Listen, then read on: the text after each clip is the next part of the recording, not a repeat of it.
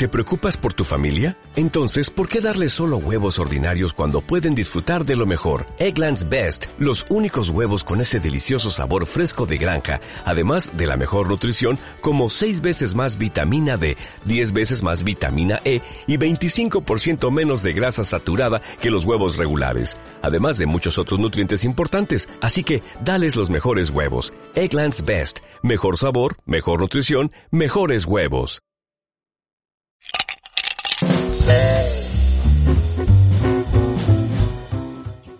Hola a todos, buenas tardes, buenos días y buenas noches.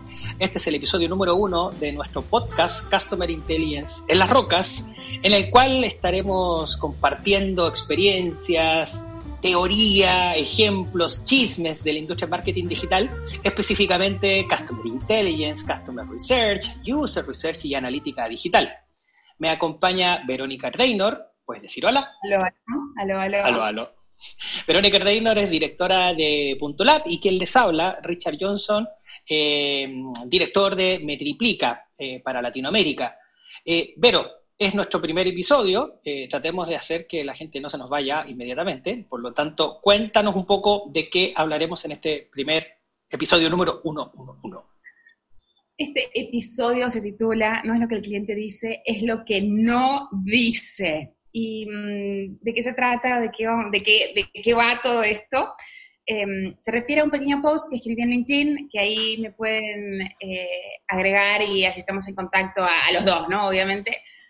Y trata sobre cómo analizar o cómo entender o cómo hacer investigación para entender por qué los clientes tienen determinadas conductas que no entendemos. ¿Por qué de repente pensamos que vamos a vender un montón online y no vendemos online?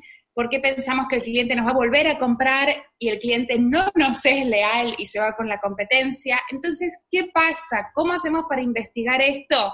Bueno, el gran tema es que no se trata de lo que el cliente dice rápidamente, sino de lo que el cliente no dice y le cuesta decir. Así que vamos con tres puntos de ejemplo. A ver, mi querido Richard. Tal cual, tal cual, sí, de hecho, tema bien interesante. Eh, recordemos, Vero ya decía, trabaja en Punto Lab, ella es experta en User Research y que les habla, yo trabajo más analítica digital, por lo tanto intentamos conocer el comportamiento del cliente a partir de los datos. Por lo tanto, este tema me, interesa eh, de sobremanera porque tiene que ver con eh, cómo somos capaces de, escuchar realmente lo que está pasándole a, nuestros usuarios y clientes. Y en tu artículo, que lo tengo aquí en una pantallita separada, establece tres puntos, ¿cierto? Tres, grandes ideas de las cuales me gustaría ir desarrollando, ¿cierto? Y por supuesto dejaremos en alguna parte, ¿cierto? La, liga o el link para que la gente pueda, pueda leer el artículo de, original. Y bueno, quisiera compartirles un poco eh, los tres grandes puntos que, que Vero establece en su artículo, pero que son básicamente consecuencia de una gran pregunta que establece. ¿Qué implicancias tiene este fenómeno cuando tratamos de entender a los clientes? ¿cierto? Y el primero de, estos puntos que desarrolla Vero es la primera implicancia, es que una encuesta no es suficiente para entender algo en profundidad. estaremos de acuerdo. Incluso puede llevarnos a conclusiones erróneas. Querida, por favor, desarrolle. ¿A qué me refiero con eso? Em, un poco ahí en la, en la intro del texto lo que digo es eso. Muchas veces eh, pasa algo y, uno cuenta el 95% de las cosas, pero el 5% que es esto más doloroso, cuesta contar, cuesta decir. No, no solamente cuesta contarlo, cuesta algo más heavy, cuesta articularlo, cuesta, cuesta darse cuenta de, ay, caray, en realidad es esto lo que me dolió, es esto lo que me afecta, ¿no? Entonces, ¿cuál es el problema de esto? cuando, cuando, escribí la implicancia que una encuesta no es suficiente, es porque muchas veces se saca una encuesta y después, no sé, una nube de palabras, wow, salió que esta palabra se repite mucho, salió que esta palabra no, y em, quizás justamente lo que se repite es lo obvio, pero lo más heavy, lo más profundo, está costando de ser dicho. Entonces esto hay que complementarlo con otras cosas como por ejemplo una entrevista, una llamada, algo cercano, donde incluso no un formulario que la persona tenga que tipear desde donde es el celular, o sea, no, sino un espacio donde la persona pueda expresarse libremente, pueda decir sus ideas caóticamente y ahí se pueda captar qué es lo que pasa, o sea, llegar a esto que se llama lo latente, ¿no? Esto está ahí atrás y que es complejo de decir. Sí, está, está potente el tema. ¿eh? insisto, en el área en que yo me desempeño vemos los datos mucho más agregados, vemos herramientas de captura que muchas veces indican tendencias, patrones, pero sin lugar a dudas no te explican los porqués que, que están debajo, ¿cierto? Y sobre todo llegar a insights que establecen que hay que, que hay que realizar cierta acción, cuando en realidad la gente, como dices tú, te expresó en un contexto lo que, lo que quería decir, pero, pero no lo latente, que me gusta, me gusta mucho esa palabra, ¿cierto? Eh, puede tener riesgos, eh, riesgos, digámoslo, más que, más que importantes, eh, riesgo de valor o de impacto monetario al al negocio, ¿cierto? Pero, ¿qué harías tú al respecto? O sea, básicamente, ¿cómo tú sugerirías eh, considerar, por ejemplo, este, este, esta escucha más profunda en un negocio que constantemente está encuestando? ¿Qué debiese hacer al respecto? complementarlo, ¿sabes? Complementarlo. O sea, definitivamente necesitamos, por un lado, las métricas como el qué, y por ejemplo, un NPS es un qué, eh, el NPS es esta preguntita de con qué probabilidad nos recomendarías del 0 al 10 eso es un qué, ¿no? te tira un 0, te tira un 10, un 9, digamos. Eso es un qué.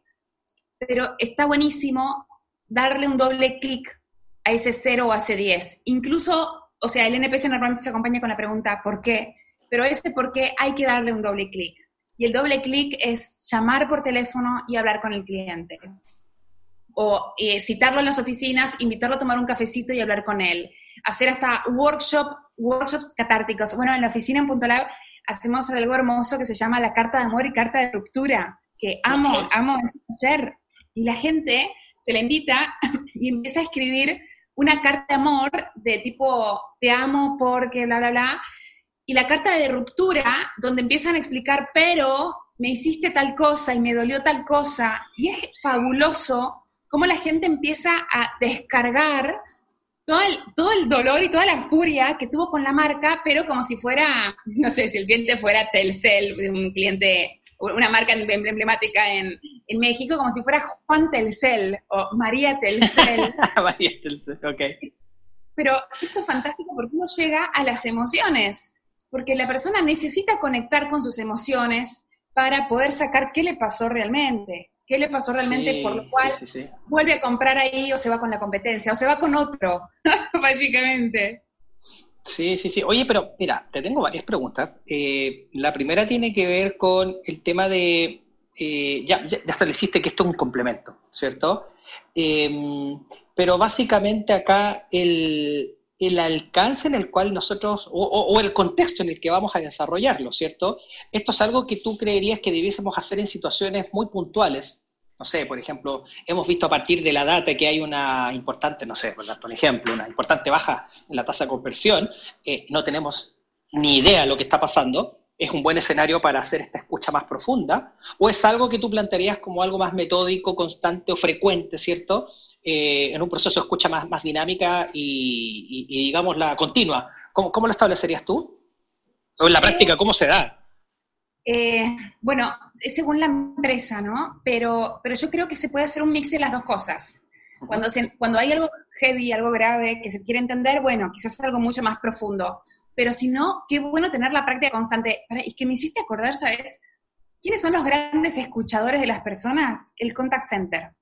Algo que se podría hacer, por ejemplo, y esto sí se podría hacer de forma frecuente, es, por ejemplo, viernes por medio, tener un focus group con la gente del contact center, pero no con los gerentes del contact center, con los operadores y sin los gerentes. Y empezar a preguntarles, bueno, a ver, ¿qué pasó? ¿Ustedes por qué creen que esto, que la gente acá rebota? ¿Qué información falta por la cual la gente acá necesita llamar por teléfono? Entonces, también podemos jugar con eso, ¿eh? con una fuente secundaria, que son estos operadores que están muchísimo más cerca de los clientes que, que toda el área de marketing y producto juntas, digamos. Entonces, eso, por ejemplo, se puede sistematizar. Viernes por medio, reunioncita con Contact Center. Y es más, ellos se van a sentir súper escuchados y van a poder volcar en algún lado todo lo que sufren y todo lo que les pasa. Así que eso va genial. Sí, totalmente de acuerdo. Totalmente de acuerdo. El, el, caso. Dale, dale, dale. No, eso, no, el delay, como que. No, no, lo que te iba a decir es que el, el caso del contact center me parece súper buen ejemplo, eh, porque también de, del punto de vista de quienes eh, trabajamos integrando datos, eh, es casi como el gran actor olvidado. ¿cierto? El gran actor olvidado. Muchos mucha de los reportes, ensayos, de las escuchas que nosotros hacemos a partir de la data se basa en comportamiento de la aplicación, del sitio web, dinos qué está pasando en redes sociales, y como que el call center fuese de, otra, de otro planeta, ¿cierto? De otro sistema solar, ¿cierto? Como que, no, call center, call center. What the fuck? O sea, eh, call center hoy día es el oyente y, es el principal eh, acogedor de los traumas que la gente está teniendo. Traumas que potencialmente no se responden en una encuesta porque si estoy tan jodido en la relación con una marca, quiero gritárselo a alguien, no quiero empezar a redactar un formulario que ojalá alguien lo lea, ¿cierto? Por lo tanto, totalmente de acuerdo contigo en, lo que, en, esa conversación con Contact Center o con Call Center. Pero déjame plantearte el, segundo punto, el segundo punto que también me encanta y tiene que ver con lo que estamos conversando. Tu segunda idea establece, la segunda implicancia es que conviene que quienes hacen investigación sean psicólogos, sociólogos, antropólogos o gente que tenga la práctica y el deseo de generar el espacio para que el otro hable. Yo creo que esto no, no, está de alguna forma limitando, sino más bien eh, pidiendo que quien lo haga tenga una capacidad de escucha que vaya más, más allá de él querer plantear mi punto de vista. Primero escucha y luego ser comprendido, ¿no? Sí, totalmente, totalmente. Eh, creo que acá voy a, esto. Esta investigación, más allá de que está bueno que, eh, digamos, que por ejemplo diseñadores formen parte de la escucha, definitivamente, creo que la escucha la tiene que hacer una persona que no esté tan implicada, vamos a repetir este verbo de, implicarse, digamos, pero que no esté tan, tan, implicada en el diseño, porque muchas veces va a haber un sesgo ahí y se va a, o sea, a querer terminar las frases y completar los vacíos del otro, ¿no? Y completar los silencios del otro. Entonces ahí hay que ser muy cuidadosos, que la persona que escuche sepa escuchar, logre escuchar. Me ha pasado en Buenos Aires de, gente diciendo, sí, hicimos una prueba sabía, pero nada, no sabía nada. No, bueno, ahí el problema no es la persona de la prueba de sabiduría, ahí la, la pregunta es, la persona que pusieron a hacer la prueba de sabiduría, ¿tiene capacidad de escucha? Realmente tiene una escucha activa. Eh, mira, la frase de, de Byung-Chul Han que amo en este libro, que es La expresión de lo distinto, eh, dice, en el futuro habrá posiblemente una profesión que se llamará oyente, que bueno, son, son los psicólogos, ¿no? En realidad son nuestros psicólogos actuales. Y dice, a cambio de pago, el oyente escuchará al otro atendiendo a lo que dice. Acudiremos al oyente porque aparte de él apenas quedará nadie más que nos escuche hoy perdemos cada vez más la capacidad de escuchar. Eh, amo a Byung-Chul Han cuando hace, este análisis eh, de que sí, evidentemente falta mucha, mucha escucha, falta apagar las cosas para escucharnos. De hecho, para grabar este mismo podcast acabo de pasar a modo avión al celular y cerrar todas las notificaciones y decir, basta, necesito escuchar. Y parece que el, bombardeo de notificaciones nos tiene así, ¿no? sí, genial, genial, genial. Y, de hecho lo que estás diciendo ahora eh, totalmente en línea y, quizá como comentario te puedo decir que eh, empatizo con esa sensación de que la última línea que dijiste, hoy perdemos cada vez más la capacidad de escuchar. Escuchar, digámoslo, si bien es gratuito, sí requiere, sí requiere básicamente foco, ¿cierto? Requiere foco, requiere cierta energía y dedicación, obviamente, porque no es algo menor. Eh, no es lo mismo oír que escuchar, ¿cierto? Y desde el punto de vista más más de organización, ¿cierto? El escuchar no puede quedar solamente en el comprender, sino que a partir de ahí tienen que ocurrir acciones de, manera que esa escucha sea sistematizada, sea estoy escuchando de una manera metódica, ¿cierto? No solamente en la espontaneidad de, la persona o el perfil que estaba de turno.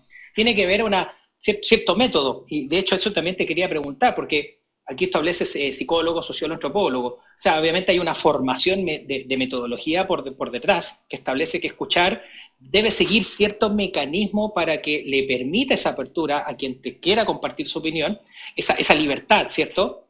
Esa confianza, pero también en un marco en donde lo que nos diga pueda transformarse en algo, no simplemente preguntarle, dime todo lo que tenga, lo que quieras decir, sin tener un, hilo, un hilo conductor, sino también eh, empezamos a recibir muchas mucha cosas que, que no corresponden.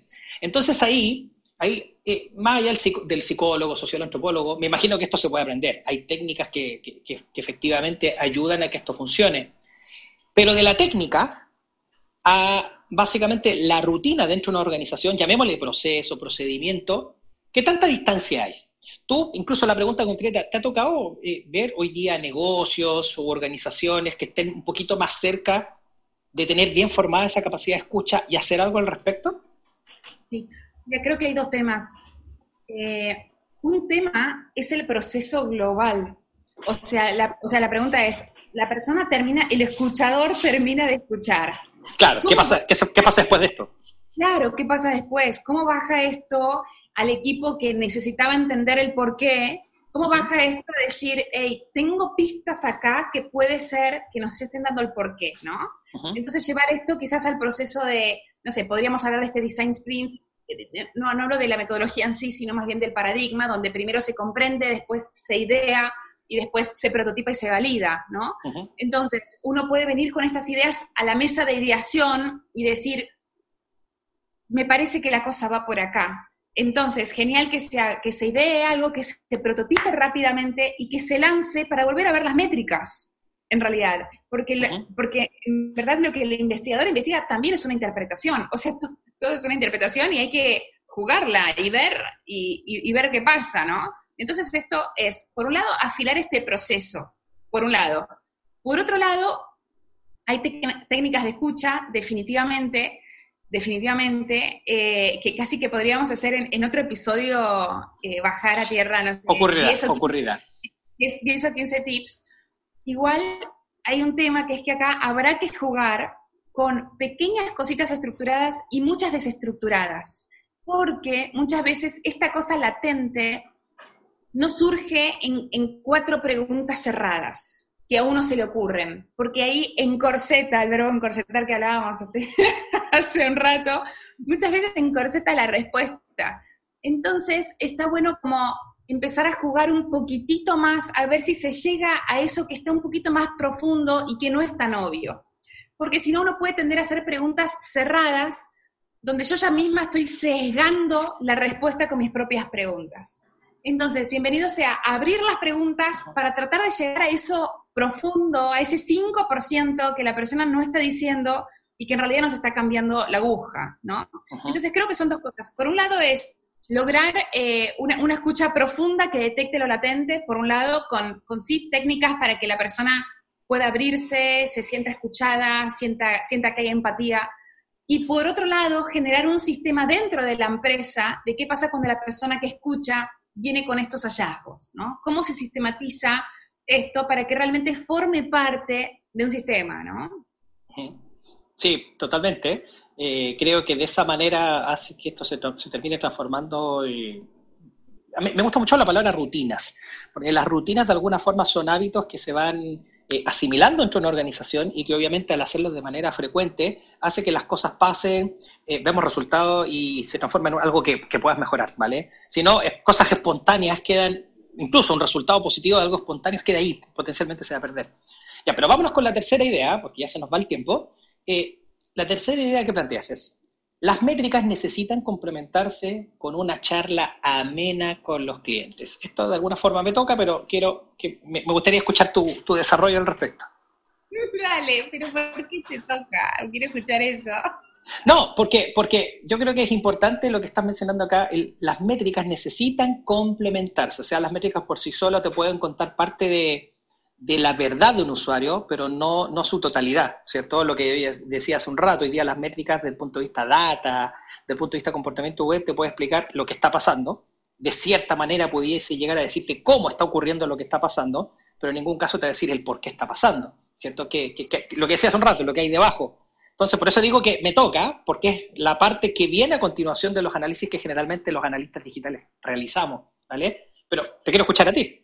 Sí, em, creo que hay, hay dos cosas. Por un lado, ese tema de la charla amena, y es como no hay que tenerles miedo a los clientes.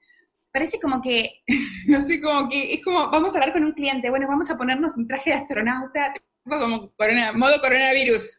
Ok, vamos a salir a hablar con un cliente.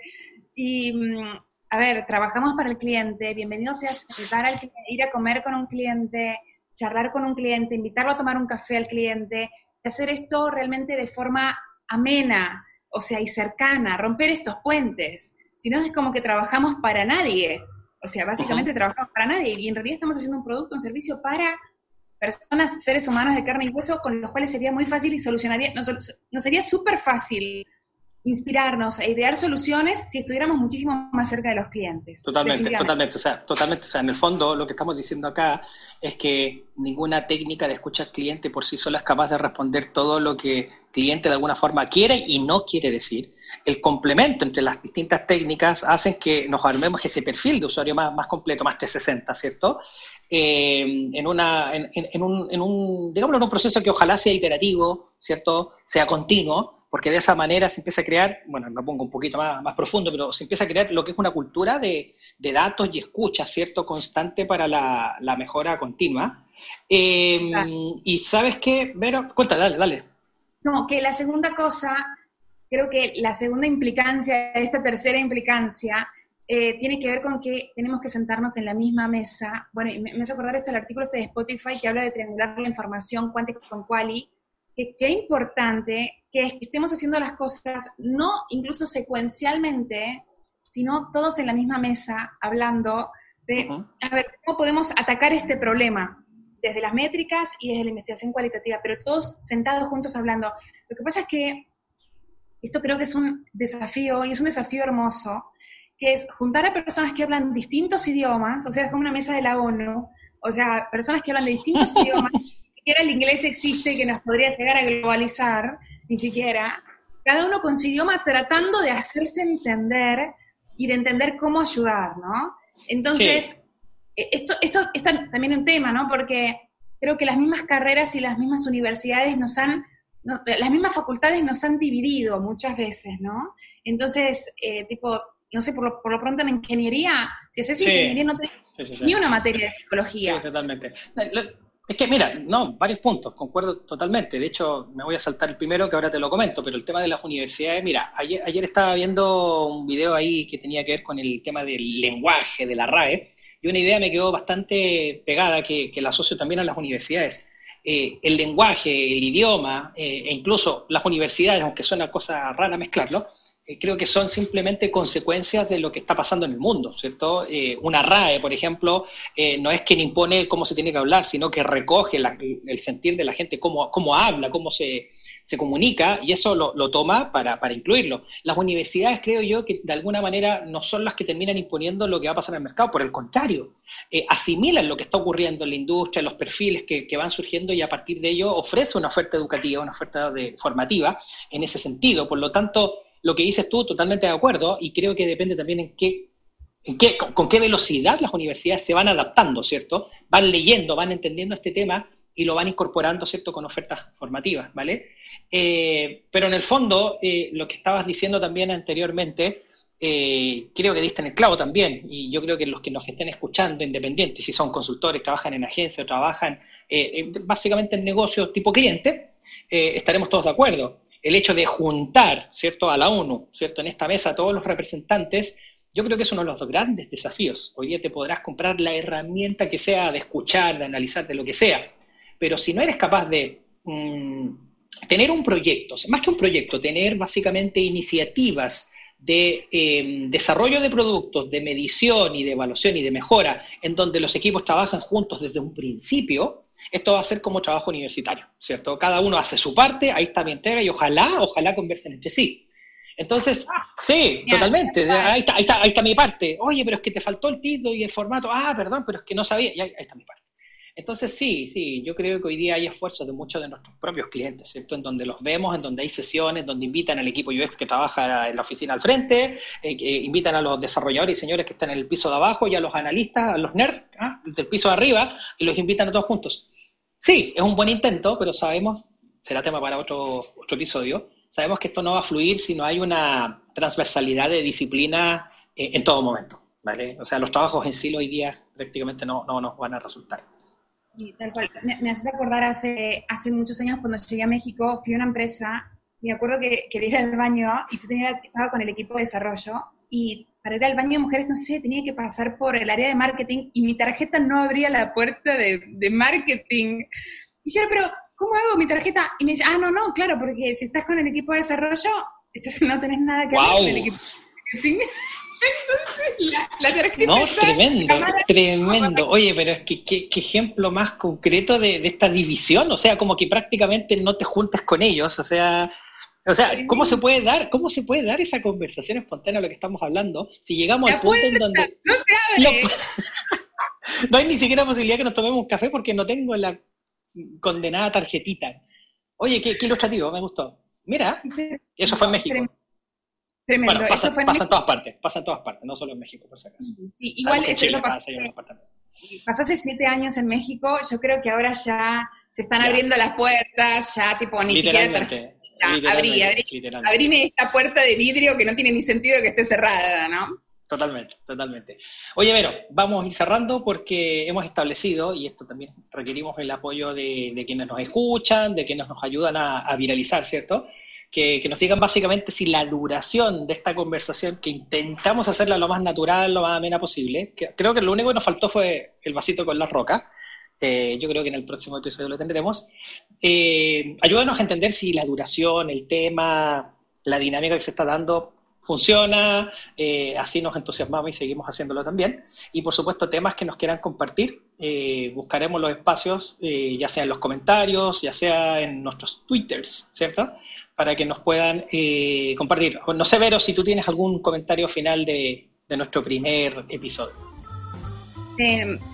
bienvenido sea esto, abrir, abrir puertas, abrir puertas. Creo que podríamos concluir con esto, abrir puertas. Totalmente. Y, es como esto, todo, toda inquietud que, traigamos a este, este espacio en las rocas que tenemos, a este whisky que tenemos, bienvenido sea para seguir debatiendo y pensando juntos. Buenísimo. Bueno, ya les compartimos eh, lo que ha sido este primer episodio. Muchas gracias por escucharnos. Muchas gracias también a aquellos que se animan y nos ponen o like o comentan o mucho mejor si también nos ayudan a compartir. Encantado de acompañarlos. Pero, bonita conversación. Bye bye. Estuvo divertida. Nos vemos. Chao a todos.